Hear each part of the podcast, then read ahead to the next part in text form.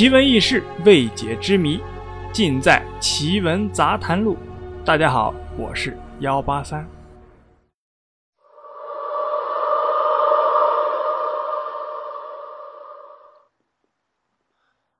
赶尸的发源地在湘西，也就是湖南省西部地区的苗族。苗族最为出名的，也就是巫术。赶尸、放蛊、上刀山下火海等等等等，这些都是苗族的民间术数。赶尸术虽然被称为是一种术数文化，与玄学有关，起源于九宫算法，但一直到现在，随着科技的日益发展，这些的有关传说也在逐渐的消失。至今为止，也就只剩下最后一个赶尸匠。能够为现在的人们揭开赶尸术的神秘面纱了。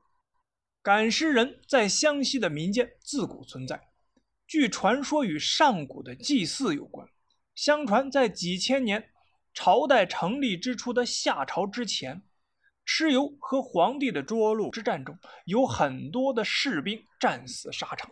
蚩尤不忍心让这些死去的弟兄的尸骨流落在此，便请军师施法，将他们的尸体运回故乡。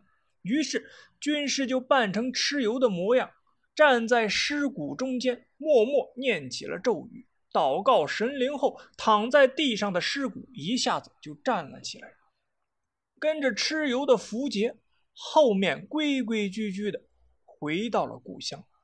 最早的记载，我们或多或少可以看作是传说，但赶尸匠的职业化确实也是很早就出现的，一直到它成熟和后来的鼎盛时期，基本上是在宋明清时期。当时的赶尸术主要就是为了把客死他乡的尸体运回家乡。在清朝赶尸术的鼎盛时期。湘西地区土地贫瘠，人们开始往外走出去，到外面讨生活。人们最多去的地方就是草药和猎物繁多的川贵一带，但是这些地方的交通又不方便，地势还很险要，很多外出讨生活的人就客死他乡，家人付不起昂贵的车马费将尸体运回家乡，所以就有了将尸体。赶回家的职业，也就是赶尸匠。古人都讲究落叶归根，也就是说，不管在多远的地方去世了，死后都要回到故乡安葬，才能够安心。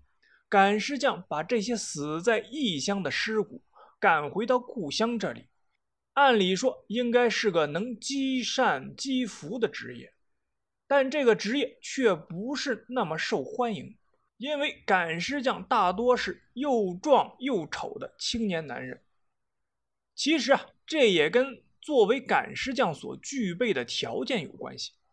那么，一个合格的赶尸匠是什么样子呢？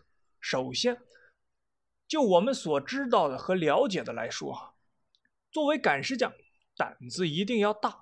当时的检测方法就是将刚死的人埋在荒无人烟的山上。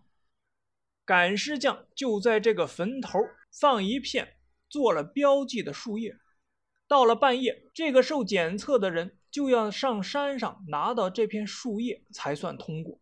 其次，赶尸匠的身体素质要比较好，个子也要很高，因为赶尸要从一个偏远的地区徒步到另外一个偏远的地区，基本上都要走个几天几夜，而个子高。是因为需要用竹竿托起尸体的双手，就是我们平时在电视里看到的僵尸都是手搭起来的那种样子。现如今还在世的最后一个赶尸匠，名叫田铁武，是自幼学习苗家巫术的苗族人。在赶尸文化逐渐消失的如今，我们所能见到的真正的赶尸术，也只能由这位。田铁武师傅来进行示范和展示了。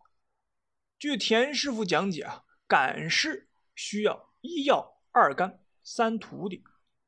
一药就是防止尸体腐烂的药，二干就是用来控制尸体的两根大竹竿。用来固定尸体的手臂，方便前后两个人将尸体抬起来。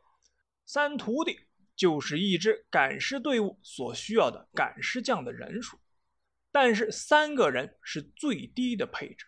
一般来说是需要四个人配合，其中一个人在前方勘探路线，一人点灯引路，还有两个人一前一后抬尸体。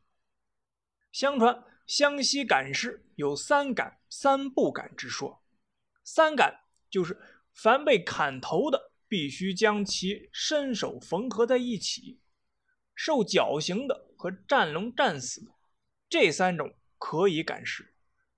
传说是因为他们都是被迫死的，死的不服气，既思念家乡又惦念亲人，可以用法术将其魂魄勾来，以符咒镇于各自尸体之内，再用法术驱赶他们爬山越岭。甚至上船过水返回故乡。三不敢是凡病死的、投河上吊自愿而亡的、雷打火烧肢体不全的，这三种不能赶。传说是因为其中病死的，其魂魄已经被阎王勾去了，不能把他们的魂魄从鬼门关里那召回来；而投河上吊死的魂魄是被替代的缠去了。而且他们有可能正在交接，若把新魂给召回来，则旧亡魂无以替代，则会影响旧魂灵的投生。另外，因为打雷而亡者，属于罪孽深重之人，而大火烧死的往往皮肉不全，同样是不能赶尸的。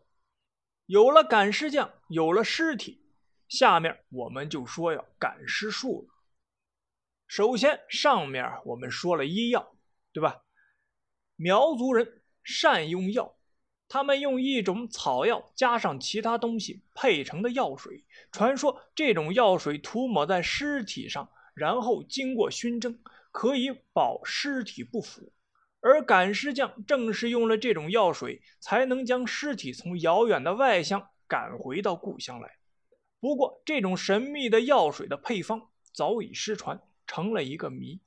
除了药水，赶尸还需要符咒，但这种符咒并不是影视剧里看到的那种有驱魔的功效，而是用来驱蚊避虫的。主要是怕尸体没有衣物遮盖的地方会招来蚊虫，而让尸体加速腐烂。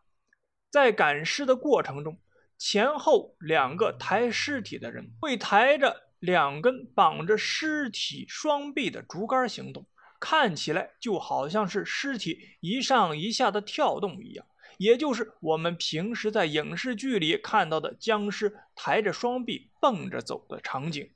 随着科技的发展和交通的日渐便利，赶尸匠也是个被淘汰的职业。不过好在赶尸文化还是保留了下来，经过舞台化的处理改编。为我们呈现出来，逐渐揭开了这个神秘而又恐怖的湘西赶尸术的面纱。毕竟，赶尸术的最初的出现，也是因为人们有着能够落叶归根的美好愿望。好了，故事啊就是这样。您呢，信则有，不信则无。我是幺八三。如果你有什么疑问或者建议，都可以给幺八三留言或者点赞。